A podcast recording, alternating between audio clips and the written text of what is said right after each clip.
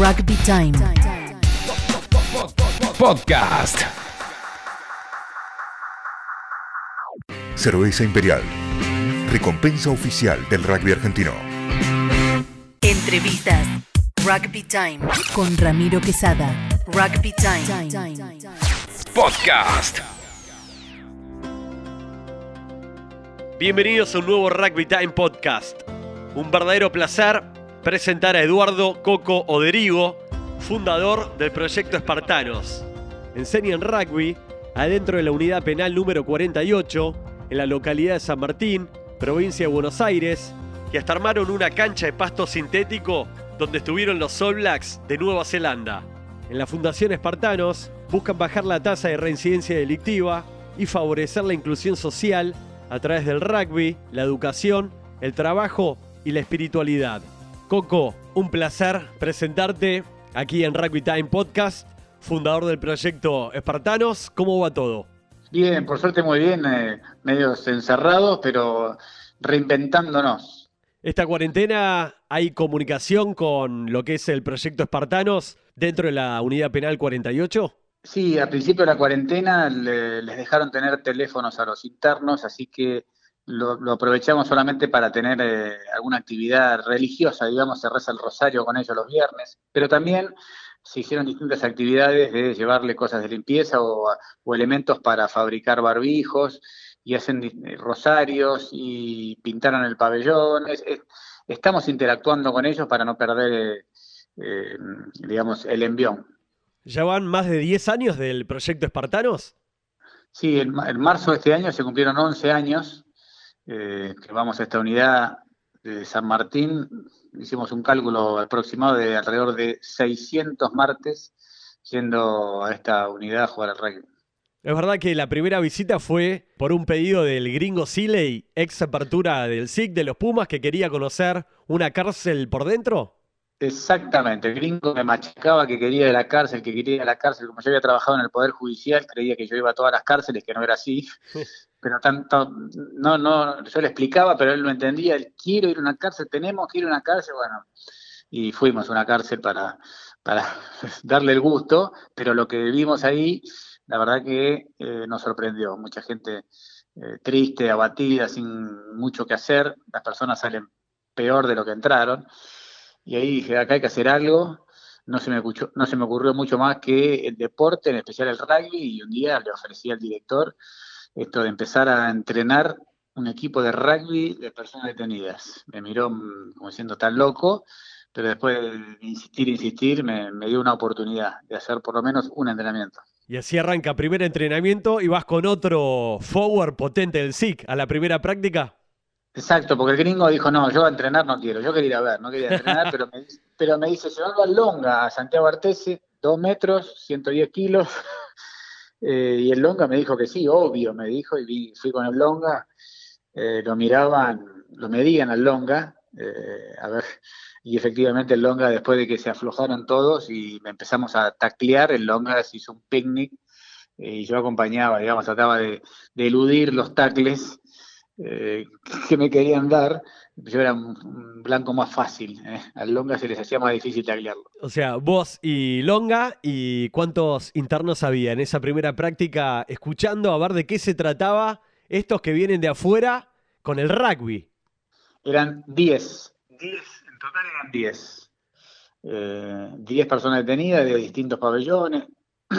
y, y aparte, con desconfianza, que, estos que vienen a mostrarnos acá, quieren que nos golpeemos entre nosotros, no entendían bien.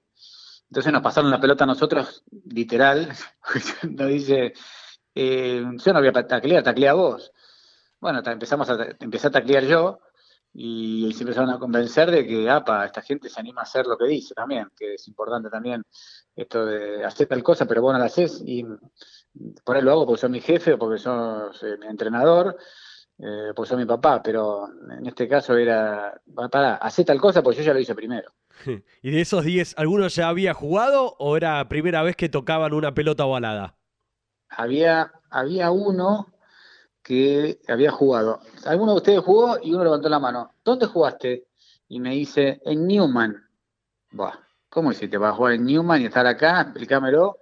Y me dice, que él estaba en un orfanato, tendría 8 o 9 años, y había una familia de Newman que los sábados a la mañana lo sacaba del orfanato y lo llevaba a Newman para que pase ese día. Y ese día a la mañana eh, aprovechaba y lo metía, lo metían a entrenar con las menores de 9, 10, no sé, que serían ese entonces 10, 11 años. Eh, y así que sí, lo tuvo, estuvo entrenando en Newman efectivamente de chico, gracias a que esta familia lo sacaba de ahí, así que era cierto. Bueno, y ahí empezó la práctica de rugby en un terreno que era tierra, cascote, que se inundaba. Yo estuve ahí, así que conocí cómo quedó ahora, que es impresionante la cancha, el coliseo, pasto sintético, pero contá en detalle, Coco, cómo era este terreno donde practicaban. La, cancha es inimaginable lo que era, de, tosca, agua, todo inundado, te caías al piso y ya salía con sangre por frutillas. Eh, no, no, un desastre, porque aparte tenía, por ahí llovía y jugabas y quedaba todo mm, mal, mal cerrado. entonces, a la, semana siguiente llegaste y rompías los tobillos. Era un desastre, un desastre. Pero igualmente, como estaban apasionados por el rugby, seguían viniendo y nosotros también seguíamos yendo. Y hasta que dijimos, vamos a, hacer el esfuerzo de tener una cancha sintética acá, una locura. No la teníamos en nuestros clubes.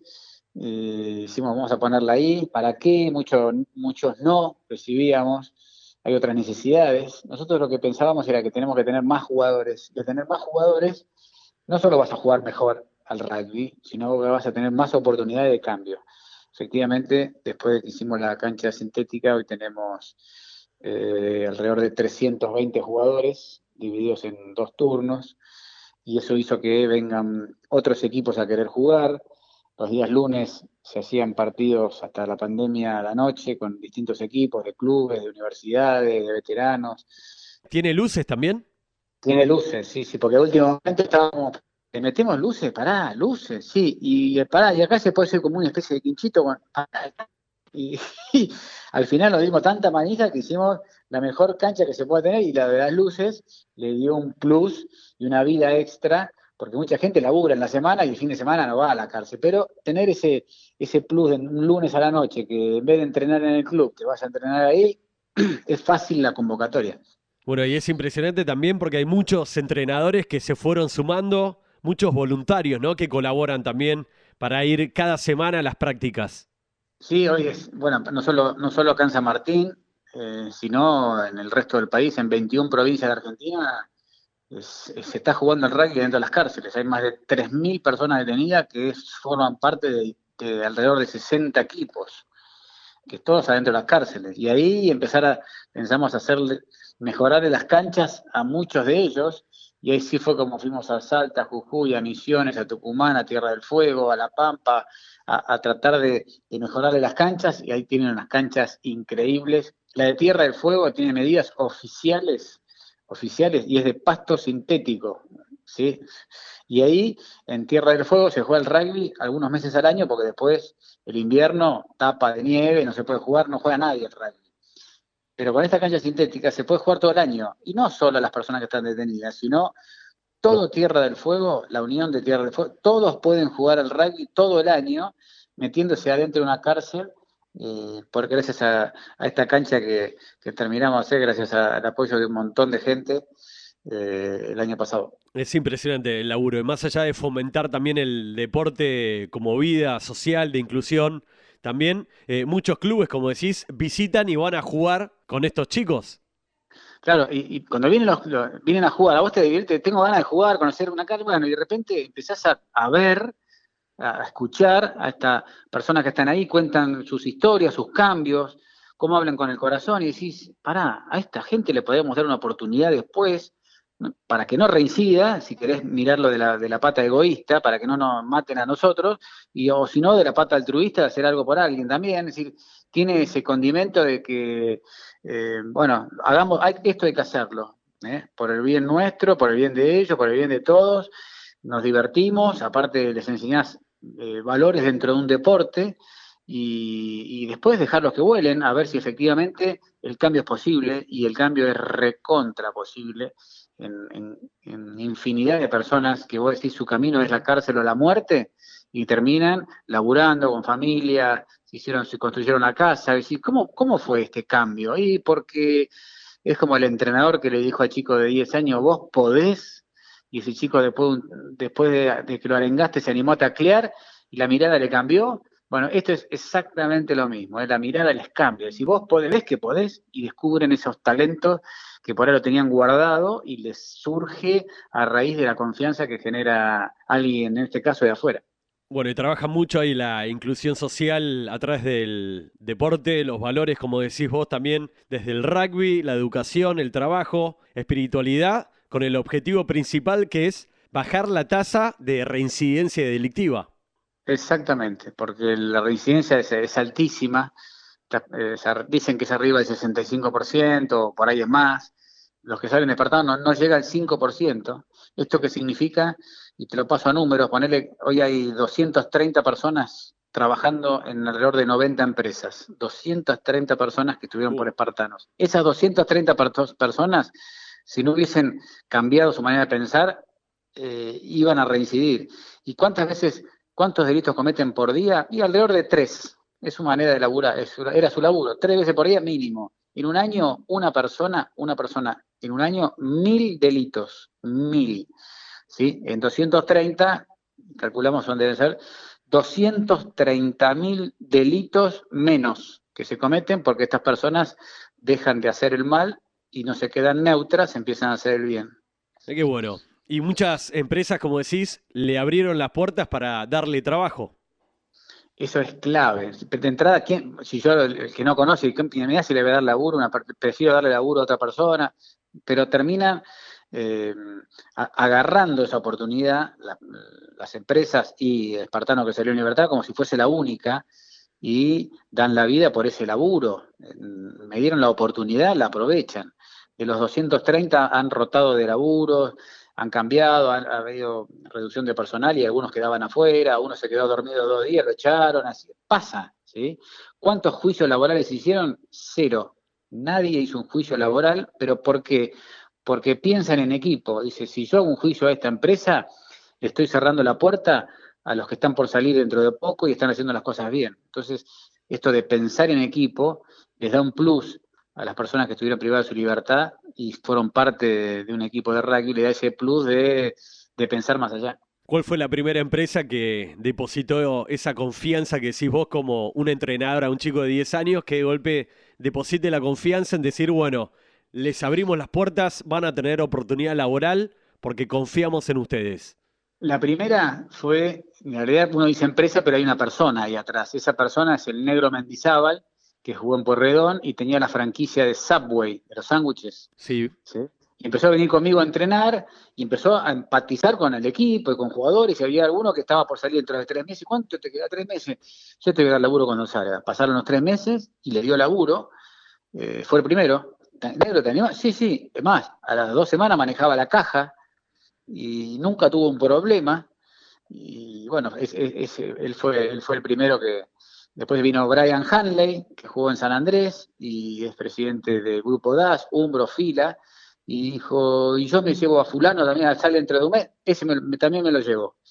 Pero para, para llevarte a alguien, primero hay que conocer, ver empatizar, como dije recién, y, ahí arrancaron. Esos fueron los primeros. El, y otro que también nos dio una mano de entrada fue Guillermo Montenegro, que hoy es intendente de Mar del Plata, que jugó en, el Liceo Naval. Se llevó uno al gobierno de la ciudad a trabajar ahí también. Es decir, eh, de lo más variado. Impresionante, realmente, ¿no? ¿Y cómo es para vos cuando te cruzás con alguna de estas personas que los conociste adentro del penal y que hoy los ves formando una familia, laburando afuera, en la sociedad. La verdad que es, es, lindo verlos que, cambiaron. Nosotros, eh, la única que conocía era, tenés que pasar la pelota para atrás y taclear la cintura para abajo. Ellos tenían un montón de cosas que se fueron descubriendo y después terminaron en, en, lo que terminan, algo, la mayoría en cosas positivas es una alegría, pero nosotros somos sembradores, no somos cosechadores ni de lo bueno ni de lo malo, eh, porque mirar mucho los laureles te hace sentar y creerte más de lo que sos. Y repito, no somos más que esto. Tacleaba más o menos y la pasaba para un costado más o menos bien y para otro costado más o menos mal, así que mucho no tenía para ofrecer, pero bueno, lo que tenía eh, lo tiré ahí adentro de esa cancha y otras personas hicieron lo propio y terminó siendo lo que es esto, lo que es hoy Espartano. ¿Y cómo es la situación? Eh, porque también, si bien bajó mucho el índice de reincidencia delictiva, cuando desde Espartanos algunos salen en libertad y comete algún delito y vuelve al penal y vuelve al equipo. ¿Cómo es esa situación? ¿Cómo se vive a vos como entrenador, como fundador del proyecto y con el resto de los compañeros? Lo que sí le decimos es, hay, un, hay pabellones de rugby que están, andan muy bien. en el pabellón es difícil que entren de entrada, por ahí con el tiempo capaz que sí. Eh, así que a que se hagan, se hagan un poco de abajo en otros pabellones que tienen otra, otras vivencias. Pero el rugby no se lo negamos a nadie. Vos querés, reincidiste, pero el rugby, martes a las nueve y media te esperamos. Eh, es como en tu casa, eh, un hijo se portó mal, lo que le saco es el cumpleaños del amigo, pero el rugby es la llave para que levante. No le puedo sacar esa herramienta como padre un hijo, el sábado no vas a jugar de ninguna manera. Eso es, hace lo que quieras, pero no te voy a sacar el racket, te voy a sacar otras cosas. Bueno, acá pasa lo mismo. Por ahí no lo dejamos estar de entrada en un pabellón muy lindo, pero venía a rasparte de nuevo y tratar de ser dentro de tu caída de nuevo, tratar de ser ejemplo, si podés, de todo lo que sabés y que no lo llevaste a la práctica con todas las personas nuevas que están detenidas y que no conocen de Espartanos. Coco, ¿cuánto tiene que ver la perseverancia en todo el proceso de Espartanos y este presente? El 99%. El 99% es perseverar. Vos podés tener una idea maravillosa, pero es como, es como el que el que llega, el, talentoso o el que tiene actitud, y por lo general talentoso, no, para ahí le cuesta entrenar, y ¿quién llega? ahí llegó alguien que no era tan bueno, ¿eh? ¿Y pero por qué? Y porque estaba, estaba, estaba, estaba, estaba, estaba, y un día jugó en la primera. ¿Eh? Y yo te puedo dar fe de eso. Yo estaba, estaba, estaba a los 24 años, Pin se hizo un hueco, pero recién ahí para jugar en primera algunos partidos, punto. Pero es perseverancia, es el 99%. Y es algo para aclarar, ¿no? 100% voluntario, donde vos eh, destinás tiempo, energía, le sacás tiempo también a la familia o al trabajo o a tu propio club en el SIC para ir a la unidad penal a enseñar, a donar tiempo y a enseñar. Exacto, es, es, transmitir la pasión que tenés que por tu club, bueno, darle un poquito, no abandonar tu club, porque yo seguí entrenando eh, la camada 98, la entrené muchos años, a la par que entrenaba en Espartanos, era como, eh, tenía dos, dos grandes grupos, el de Espartanos y la, y la 98, de las dos, enormes alegrías eh, en lo deportivo y en lo, en lo humano. Eh, esta camada 98 que, que, que, los quiero a todos los, chicos estos, eh, que me enseñaron mucho, y Espartano también, que me enseñaron también distintos valores que yo los tenía medio, medio, medio, medio, como pedir perdón, sin agregar más que eso, perdón, y ya está. No, el pero no sirve, perdón, pero nada, perdón, eso lo aprendí ahí adentro también. Eh, la verdad que me enorgullezco de esos, de esos dos equipos de los que fui parte. Bueno, mucha determinación, mucha pasión y espíritu de equipo, ¿no? Para llevar a cabo este proyecto. Clave, clave. Y yo jugué en, millones de equipos en mi club, desde primera, pre-intermedia C, eh, en todas, en todas, en todas. Conocí un montón de equipos al fútbol, jugué en 35 equipos también. lo máximo que llegué es tener un equipo donde todos nos decíamos que éramos íntimos amigos, íntimos amigos, más que esto, íntimos amigos. Bueno, en la cárcel dicen en los departamentos, nosotros somos más que íntimos amigos, somos familia. Y así se tratan como familia. Yo digo, ¿cómo puede ser? Yo venía a enseñarles a estos muchachos y me vienen a decir que son familia. me superaron en, el mayor de los éxitos que yo creía que tenía y esto me, me doblaron la apuesta. Eh, increíble. Y, a ver, y no estoy haciendo eh, alarde de que esta gente no hizo lo que hizo, que no se vayan ni un día antes de la cárcel, esto no tiene nada que ver con sus penas, cumplí hasta el último día, pagar lo que tiene que pagar, pero cuando salgas, la idea era que no hagan el mal. Bueno, pero hacen más que eso, empiezan a hacer cosas extremadamente positivas. Y este espíritu de, de equipo, de grupo que se fue armando en Espartanos adentro del penal, ¿cómo convive con los espartanos que salen en libertad y que quieren seguir participando o jugando al rugby? Eh, bueno, la verdad que como dicen ellos, esa familia que dicen, ellos, muchos que por ahí de entrada no consiguen laburo o están changueando, se hacen un hueco los martes de la mañana para venir a entrenar o un viernes para rezar, o cuando jugamos algún partido en algún club, en este caso, los últimos partidos con Cuba, con Newman, con el Casi, con Loma, eh, se van a, los sábados que jugamos. Eh, van se toman el colectivo y llegan y está lleno 20 espartanos que salieron a jugar, que están detenidos con los guardias, y hay 30 más que fueron a ser parte de ese, de ese equipo. Y nosotros no los llevamos en colectivo, nada, van solitos y se van a Loma, se van a Newman, se van a Vie se van a cualquier lado.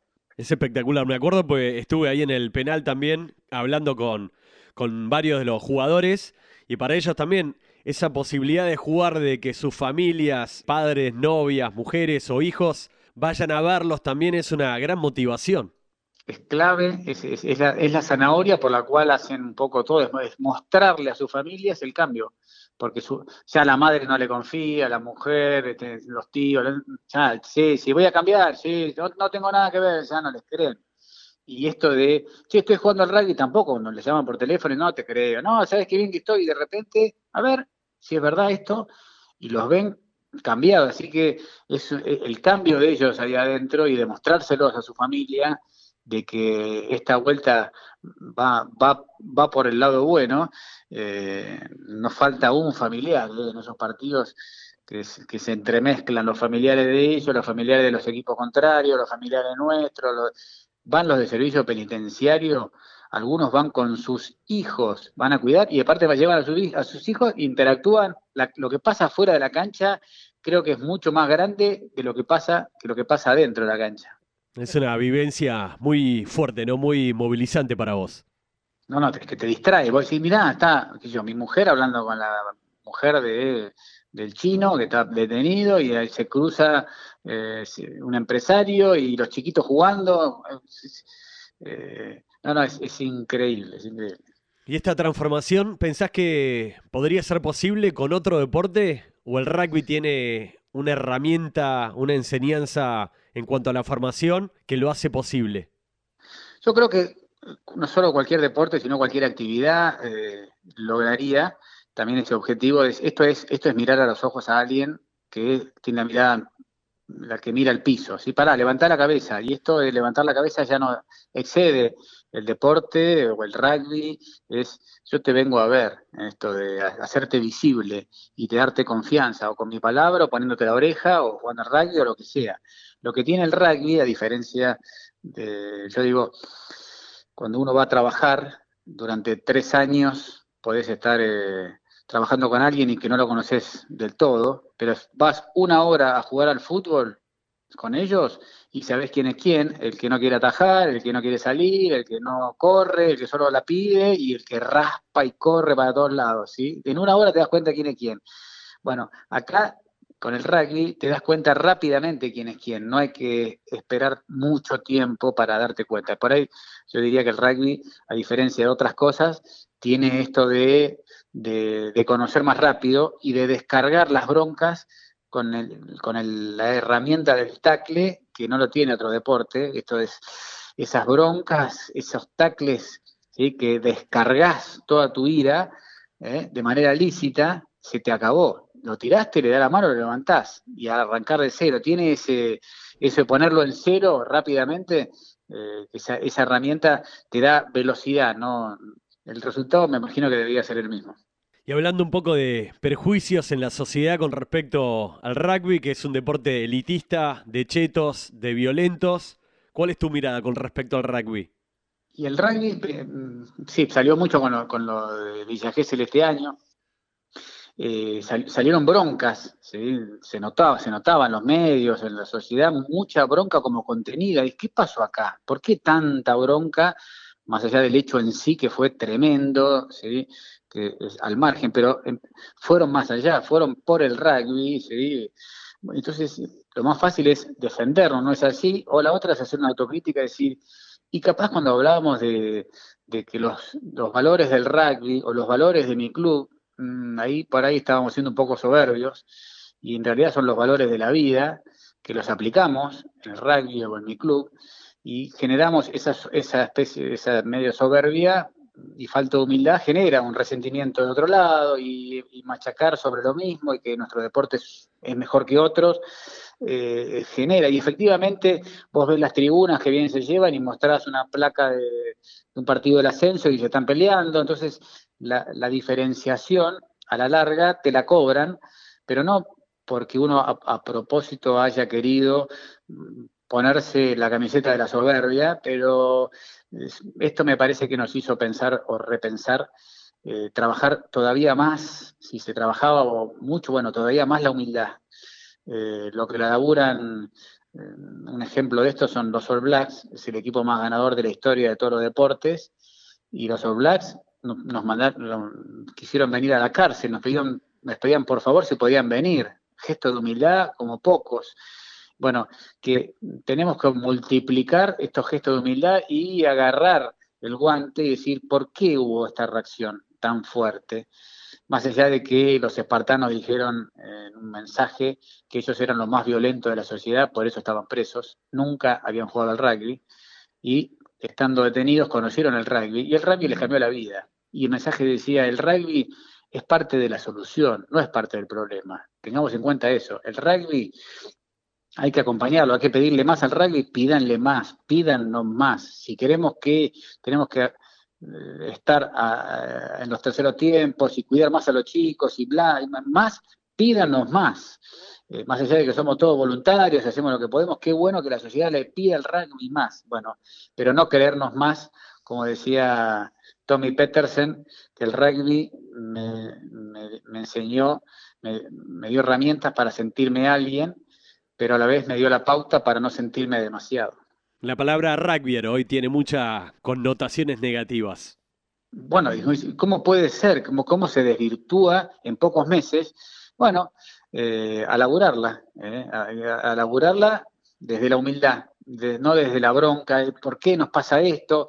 Algo habremos hecho que generó esto, o por ahí no hicimos, qué sé yo, si queremos que no hicimos nada, bueno, no vamos a cambiar nada, pero si nos, si nos, si nos repreguntamos, eh, no hay que olvidarse de, la palabra, que no nos cueste decir rugby, soy rugby, aunque, nunca, aunque yo no lo digo, ¿no? Pero bueno, eh, la palabra en sí ya te, lleva, te dispara hacia otro lado.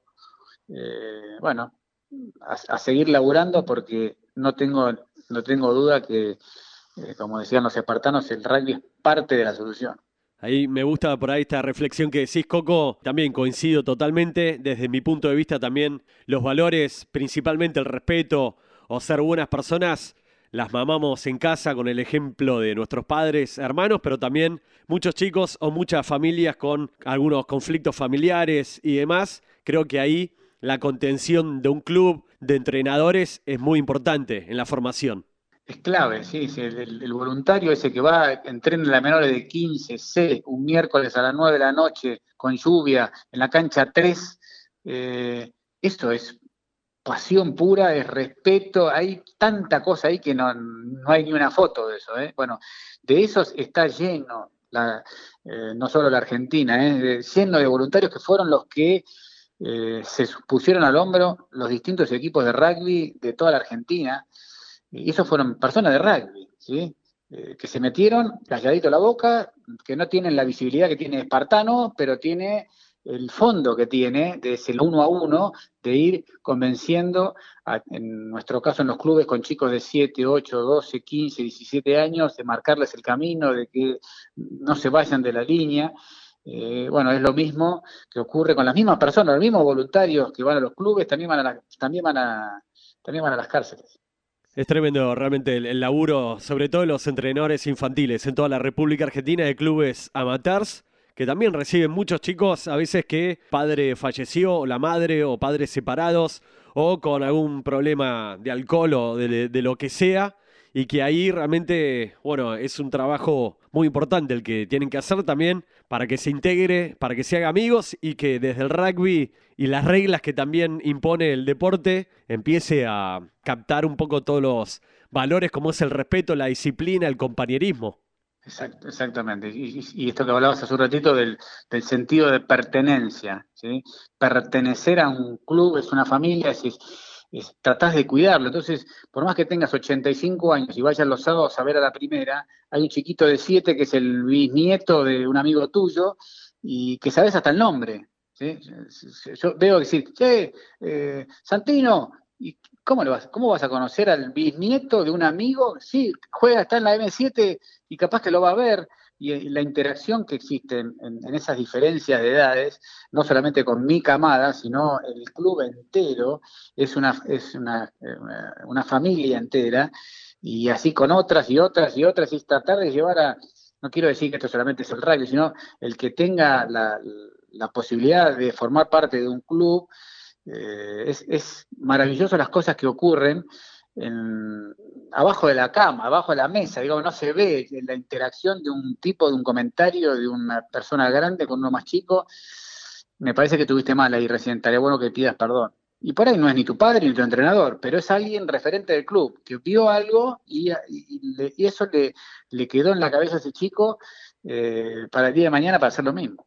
Y las giras, ¿no? En divisiones infantiles, cómo te marcan también para desprenderte un poco de tu familia, que te aloje otro chico en otra casa, eh, recibir cuando te toca también otro club. Creo que, es algo que, nada, que te va relacionando y abriendo mucho la cabeza.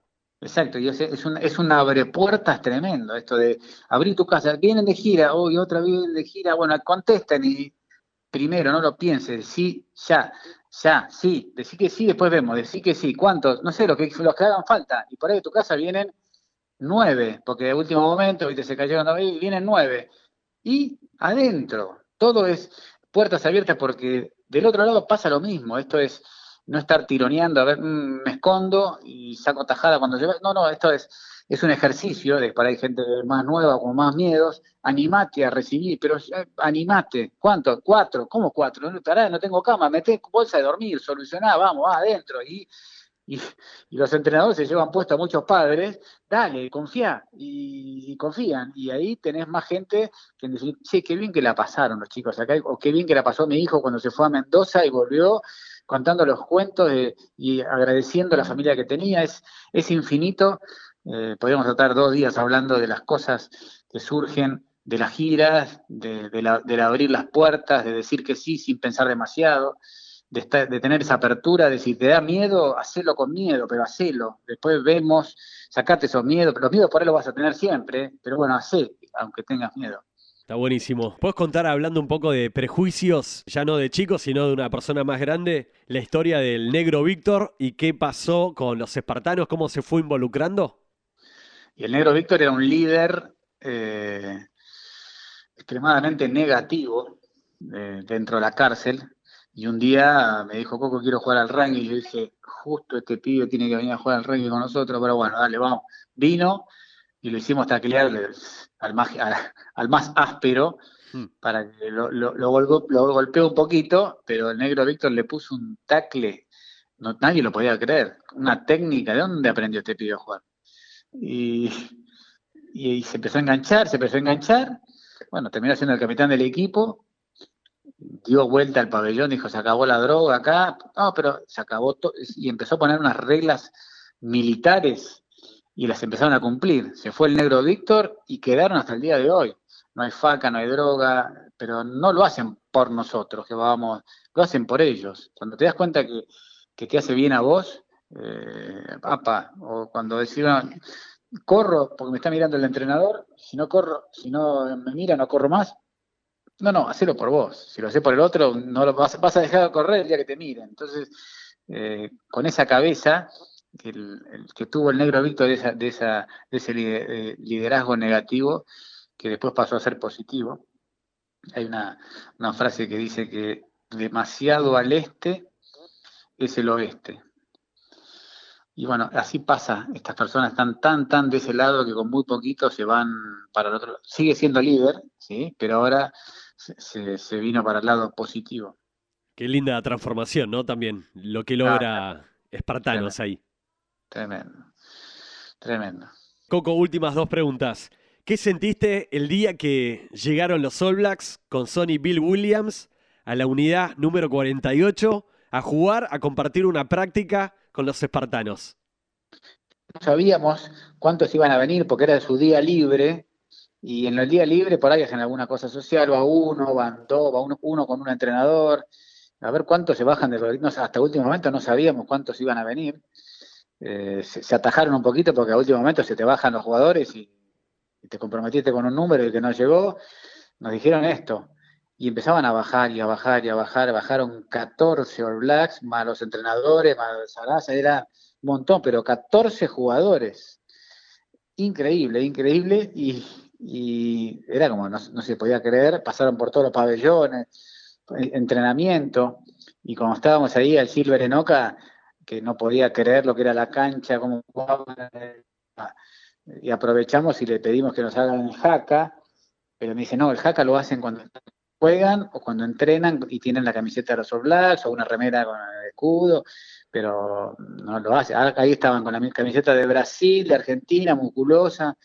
Es, es un rito. Ah, bueno, no, está bien. Pero para, les voy a preguntar. Y los 14 dijeron, lo hacemos ya acá. Y bueno, hicieron el hack ahí. Y después le dijimos, sí, ¿y estás para jugar un partidito, cinco minutos? Pero pará, dentro de tres días juegan con los Pumas. eh, y, pero estaba, todo sí era. Bueno, dale, cinco minutos. Bueno, arrancó así, todos jugando al trotecito a los All Blacks. Y un espartano hace como una especie de redoble, entra, entra por un agujero, ¡pum! Cortó la línea de ventaja, trae de espartanos. Y dije, nunca le ganamos los argentinos a los All Blacks, le vamos a ganar nosotros.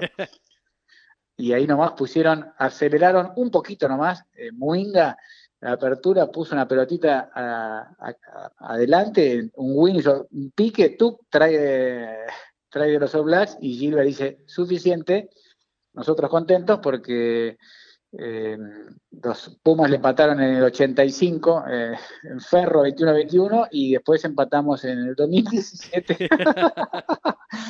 eh, no, la verdad que una experiencia increíble, un gesto de humildad enorme. ¿Y con los Pumas tienen buena relación? ¿Han jugado? ¿Han compartido prácticas espartanos sí. y los Pumas? Sí, vinieron los Jaguares el, el, hace un año y medio, eh, vinieron los Pumas Seven, eh, vinieron muchos Pumas eh, de a dos o de a tres o de a uno. no, no, muchísimo, muchísimo.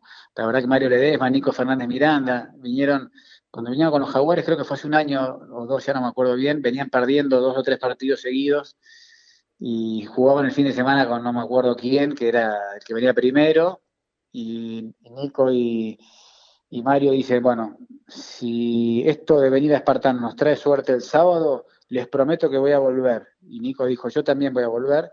El sábado ganaron, ¿sí? y el martes siguiente estaban Mario y Nicolás en la cárcel, cumpliendo la promesa por haber ganado, y de ahí en adelante creo que el, no sé si fue el año pasado o el anterior que llegaron a la semifinal, el anterior, ¿no? El anterior. El año, pasado, el, el, el año pasado, a la final. Creo que fue cuando llegaron a la semifinal.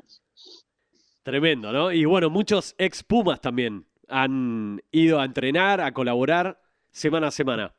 Sí, muchísimo. Ahora está, está fijo, está Martín Sansot, un crack, mega crack, que está yendo, venía todos los, todos los martes, todos los martes, todos los viernes, todos los martes y viernes. Eh, y así, Diego Cuesta Silva, un montón, un montón. Me voy a olvidar de Miles Serafo, vino Serafo y revolucionó la cárcel, estuvo extraordinario. Eh, no, no paramos de Hay correr. videos, quiero ver esos videos de Serafo Dengra en, en la cárcel con los espartanos. No, no, no sabes lo que fue. Vino justo, estaba, estaba Benja Madero, estaba Martín Yanguela, eh, estaba Diego Cuesta Silva, bueno, y, este, y él los entrenaba, los entrenaba. No, no, lo, lo, volvieron loco. Cuesta Silva, Diego Cuesta Silva lo volvió loco. Lo volvió loco a Serafo. Y hablando un poco de, de, la humildad, de la enseñanza de los All Blacks y también de, de grandes Pumas que, que van y que colaboran con perfil bajo. Bueno, el caso de Serafo, por ahí para muchos de los espartanos lo tienen porque es muy conocido en la tele, ha estado en el programa de Tinelli y demás. Pero para sí. muchos por ahí, cuando va un Mario Ledesma, un Nicolás Fernández Miranda, un Martín Sansot, que por ahí ellos ni saben que tienen una historia en los Pumas y van ahí, perfil bajo, a entrenar, a sumarse. Realmente es un lindo ejemplo también. Es lindísimo decir, claro, porque no, hay reconocimiento. Eh, va- vas a dar, y vos decís, porque uno dice, bueno, fui, jugué en los Pumas 10 años, y bueno, a ver, a, a los ambientes donde me muevo, todos saben a quién soy. Pero ahí, aparte hablando de rugby, y hay que decirle quién era, igualmente cuando le contás quiénes son, automáticamente admiración total, ¿sí? Por tener la humildad de venir. Entonces, agrade- gracias por haber venido, por haber venido a vernos. Eh, enseguida empatizan los espartanos con, con las personalidades que vienen y entienden desde qué lugar, desde la humildad que vienen. Eh, no para decirles quiénes son, porque lo que los, le decimos quiénes son, somos nosotros, les explicamos. Ellos no vienen a yo jugué los Pumas, nada, nadie dice nada. Somos nosotros los que arreglamos un poquito, los, los hacemos poner colorado. Está buenísimo, realmente. La última, Coco, un mensaje para mamás, para papás que por ahí no tienen mucha relación con el deporte, que no forman parte de ningún club. ¿Por qué recomendás que los chicos jueguen al rugby? Bueno, que se van a hacer amigos para toda la vida, eh, se van a caer un montón de veces y hay que dejar que se levanten. ¿eh? Va a haber alguien ahí que lo va a arengar para que se levante. Esto de, eh, por ahí tienen miedos, por las lesiones o por alguna, lo que sea, es decir, eh, forma personas. Y lo digo desde conocimiento, ¿no? Capaz que no, pero yo jugué a otro deporte y también, bueno, yo sé que el rugby forma personas, no estoy en contra de otras, otras cosas, pero yo sé que en este lugar eh, van, a, van a salir mejores personas y para es que nos den, no sé, dos meses, ¿sí? que manden a sus hijos los sábados, dos meses. En menos de dos meses eh, se van a poner la camiseta y termino, el otro día me cruzo con, con un abogado que no jugó al rugby y llevó, a su- tenía un vecino que jugaba al rugby, trae a tu hijo, le insistió 10 años, bueno, lo llevo una vez, tanto le insistió que lo llevó. ¿Y dónde tienen que jugar? En La Plata, el flaco vivía eh, por zona norte, a La Plata, y llegó a La Plata el padre y dice, Uh. voy esta vez y no voy nunca más, para adentro decía, se bajan, se bajan, se juntan todos en el ingol y el padre escuchando a ver qué decía el entrenador.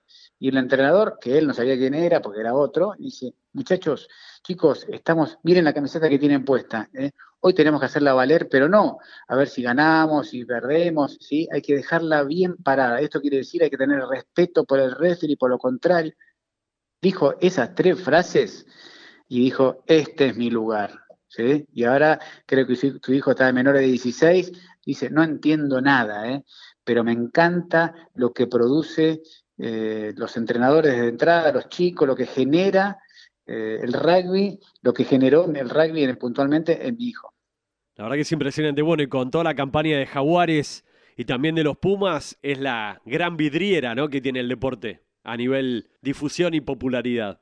Exacto, y aparte vos ves cómo se entrenan, lo, lo profesional que son los chicos que juegan en el seleccionado y están y están y los cuelgan y vuelven a jugar y los vuelven a colgar y vuelven a jugar y están y están, es decir, eso es un laburo enorme, el ego de cada uno, sí, yo estoy en el seleccionado, sí, pero ¿por qué no jugás? Y bueno, hay otro que está jugando mejor que yo, el entrenador confía, es decir, es un juego de ida y vuelta y el entrenador tener a todo el equipo de no solo de 23 jugadores, sino de 35, 40, tenerlos eh, enfocados, eso es un mensaje enorme para todos los que vienen. ¿Qué te crees que, eh, tenés, eh, no sé, Juan y Hernández, hay uno, de los demás, y bueno, hay que ganársela. Mega estrellas y por lo general son muy poquitos, todo lo demás es caerte y levantarte, caerte y levantarte, y de eso, entrenadores actuales, poniendo de ejemplo a tu hermano, que lo, lo logró, logró eh, Mario, Nico, hay muchos que han logrado esto de, de que no se, no se dispersen, eh, más allá de la realidad de hoy que nos superó a todos y bueno, lamentablemente cada uno va a tener que salir eh, a hacer la suya, pero con la cabeza puesta en reinventar este nuevo equipo que se viene. Totalmente.